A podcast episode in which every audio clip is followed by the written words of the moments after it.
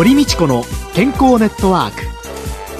この番組は毎週医療や美容などの専門家をお招きして私たちの健康のために役に立つお話を伺う健康生活応援番組です。エビデンスサプリメントとマヌカハニーで健康な毎日をお届けする「コサナの提供」でお送りします。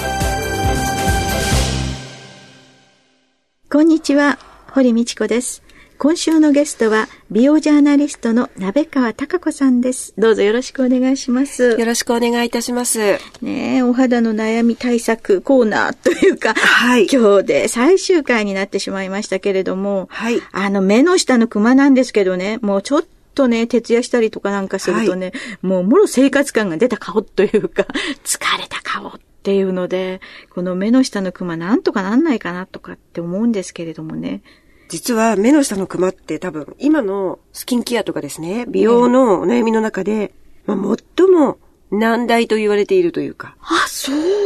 結局、目の皮膚ってとても薄いんですよね。はい、他の部分よりも、えー。で、その薄い皮膚の下に血管が透けて見えてるわけですよね、えー、クマって。えー、ですから、その血流の問題と、はい、とてもその薄い皮膚の問題と両方あって、はいまあ、正直に言いますと、やはりちゃんとよく寝て、熊を取りましょうというのが最も正しいやり方で、寝不足を何か美容法で補えるかって言ったらちょっと難しいと思いますね。正直に申し上げて。ただ、目の下の熊だと思っていてもですね、ええ、実際には肌が乾燥してたり、たるんでたりすることで、この下が、こうちょっと、影になって見えたりすると、うん、そういう場合は、むしろどちらかというと皮膚の乾燥だったりする影響が大きいですよね。その場合は、この目の下にアイマスクというか、こう目元専用のこうシートマスクが今結構売ってるんですよ。はいはい。あれを貼っておくと、結構即効性があります。それはシートを貼って夜休むってことですか？そうです。で、朝もできればお化粧前に貼っておくと、ええ、結構効果がありますね、これは。は2、30分貼っておくと結構、クマ消えますよ。クマというか、まあシワが消えてるんですけど。ええ実際には。ですから寝不足の時もそれをやると違うと思います。あ若干効果はある。はい。あると思います。できれば、これだけで絶対解決すると私言えないと思うんですが、やはり血行が悪くなってるじゃないですか。はいはいはいはい、寝不足の時って。ええ、なので、温める、冷やす、温める、冷やすっていう、はい、交互に。はい、冷やすのは、保冷剤、今夏で暑いから、はいはいはい、皆さん保冷剤結構利用されてる方多いと思うんですが、ええ、保冷剤をうまく利用して、温めるのは、フェイスタオルをちょっと水で濡らして、うん、30秒電子レンジにかけると、ホットタオルができますから、はい、それで温めて、保冷剤で冷やして、温めて冷やしてっていうのを3、4回繰り返すと、うん、まあ、結構気持ちいいですし、血行も良くなってくるので、うん、下手にマッサージとかしない方がいいんですよね。目元ってくちゃくちゃとこう、あんまり動かさない方がいいので、えー、温めて冷やして温めて冷やしてを何回かやって、シートマスクを貼っておくと、薄くなる。だいぶ違います、それで。要は血管を開いて閉じて開いて閉じてそういう、はい、グーグーパーグーパーみたいなことを。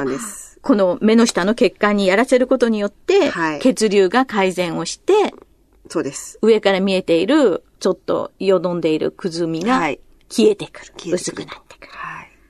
そういう目の下のクマと、なんとなく顔がちょっとくすんでる的な、どうなんですか？くすみもやはり血行が悪いことで、はい、血液の色が透けて見えている、血色の悪いくすみですよね、はい。そういうものもありますけども、一概に顔のくすみというのは、血行の問題だけとはちょっと言い切れないので、ええ、目の下の場合は大体その血行の問題であることがとても多いんですけれども、はい、乾燥して小じわになっていって影になってちょっとそれが影っぽくくすんで見えるっていう話もしましたが、ええ、まあ顔全体にもそれは言えることで、乾燥するとやっぱり顔色っていうのはくすんで見えるんですよね。わかめって水に濡れてると透明ですよね。はいはいはい、はい、乾いてると透明感がなくなってちょっと色黒いじゃないですか。うん、何でもそうですよね、ええ、その皮膚も同じなので、やはり潤いが足りなくなるとくすむっていうこともあると思いますし、あとは古い角質っていうか、こう剥がれきれてない角質がごわごわっとこう蓄積してきたことによってくすんでる方もいらっしゃるし、え最近はお肌のコラーゲンあるじゃないですか。はい、あの肌が、のコラーゲンが、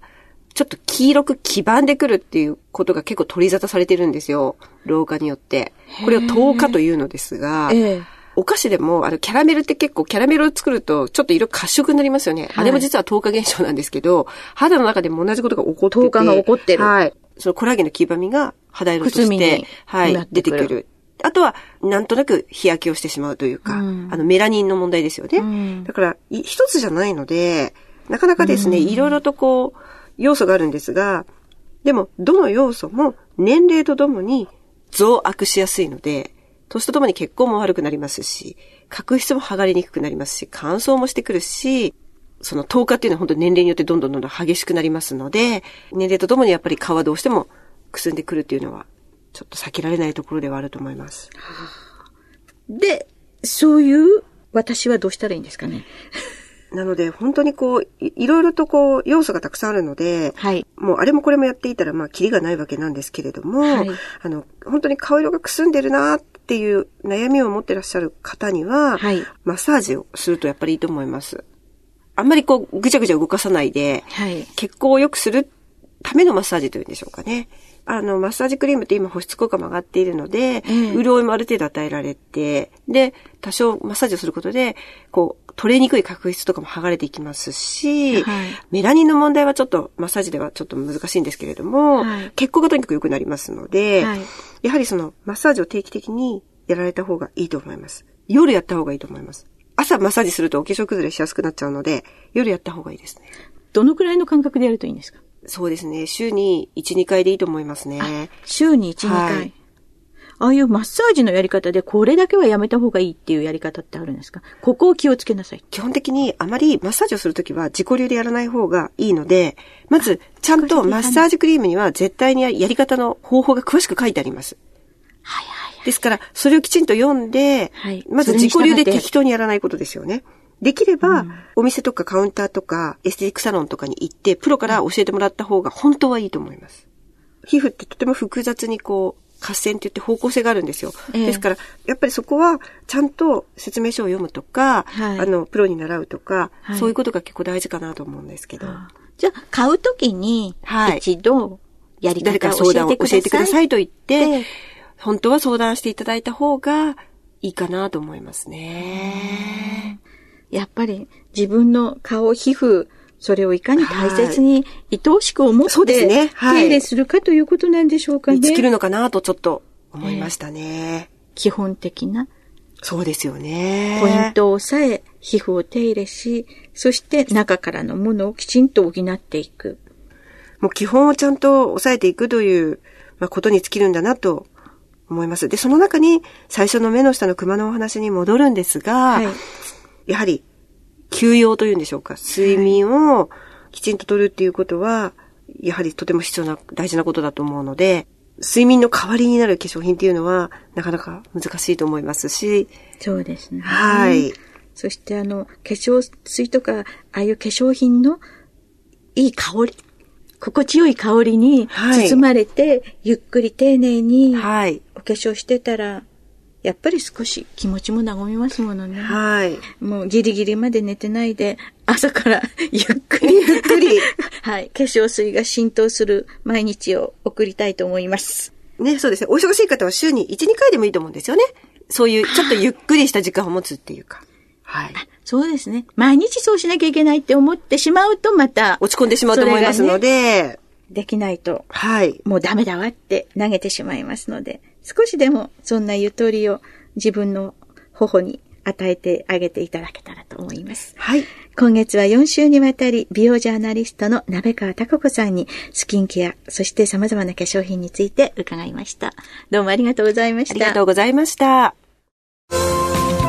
健康な毎日を送るために気をつけていることはありますか自分の健康は自分で守る時代です。科学に裏付けされたサプリメント、大自然の恵みマヌカハニー。あなたの健康に貢献したいと願っています。私たちはコサナです。コサナワンポイント情報のコーナーです。コサナ社長の鴨井和文さんに伺います。今日は美しくあるためのサプリメントについて少しご紹介いただけるでしょうか。そうですね。あのー、3週にわたりましてマヌカハニーを配合した、まあ、ボディケアの商品をご紹介させていただきましたけれども、まあ、弊社はあの、サプリメントもやっておりまして、まあ、美容系のサプリメントっていうのはいろんなものがありますね。あの、ご説明の中にもちろんビタミン、ミネラル。これはまあ、美容に関わらず体の基本的なところで必要な成分だと思うんですね。はい、それからコラーゲンとかも、まあ、体を構成する成分ということでお話もありましたけれども、それからあの先生の方からもお話しいただきました、抗酸化力の強いコエンザイム Q 点。はい、これはビタミン C と合わせますと、コラーゲンを産生するというデータも取れておりますね。肌のキメとか張りとかの水分保持、回復のデータも取れております。うん、それから、うん、今週お話がありました、エイジングのところの新しい考え方というところでは、糖化ですね。はい、糖がタンパクにくっついてしまう。黄色くなってくすみますよという話を番組の中でもありましたですね。が起こると黄色くなってくる、はい、黄色くなるだけじゃなくて硬くなっていきますので、これがあの弾力を失う原因にもなるんですが、こう透過したものは元に戻らないんですね。と外してあげるということはできないですから、これを分解して新しいコラーゲンに変えていかなければいけないので、ここは糖をくっつかなくしてあげるということが大事なんですけれども、うん、この抗糖化というところで言いますと、弊社の方ではあの R 体のリポ酸とコエンザイム Q 点を一緒に配合した R リポ酸高級点という製品がありますけれども。アルファリポ酸っていうのは R 体テス体があるわけですけれども、はい、その中で R 体という天然型の体の中にあり、もともとある形のものだけを集めたものですね。はい、まあ、悪さをする方はちょっと外してた外してはい。っていうリポ酸はい。で、このあたりはもうあの、エネルギーを作っていくメカニズムの中で糖の代謝を促進するということはよくわかっている成分ですので、糖の代謝が上がっていけば、過剰な糖が少なくなるわけですから、それが他のものにくっついちゃうということがなくなるだろうというふうに考えられていますので、こういうものもまあ美容の新しい切り口として、まあ、今までリポ酸というのはどっちかというと抗酸化とかエネルギー産生促進というところがターゲットだったんですけれども、えー、そう逆にそのエネルギー産生をしている能力を美容の方で使えるんじゃないかというようなことでも今注目を集めています。それからまあ今月のあのプレゼントにもなってます。こうビアップというのはもう女性には欠かせないと言われている美容成分の一つロイヤルゼリーですね、はい、3週にわたってマヌカハニーの化粧品の話をさせていただいたんですけど、はい、同じハッチが作ってくれる成分の中のロイヤルゼリー。この中には光とか酸素に非常に弱い成分がありますので、それを環状リゴ糖で安定化するという、まあ、弊社は得意の技術を使ってタブレットにしたあの飲みやすい、えー、ロイヤルゼリーの製品というのがビアップという商品になります。小佐ワンポイント情報お話は小佐社長の鴨井和文さんでした。どうもありがとうございました。ありがとうございました。堀道子の健康ネットワーク。健康と美容についてもっと詳しく知りたい方はぜひコサナのサイトへ。検索で「コサナ」カタカナで「コサナ」と入力してください。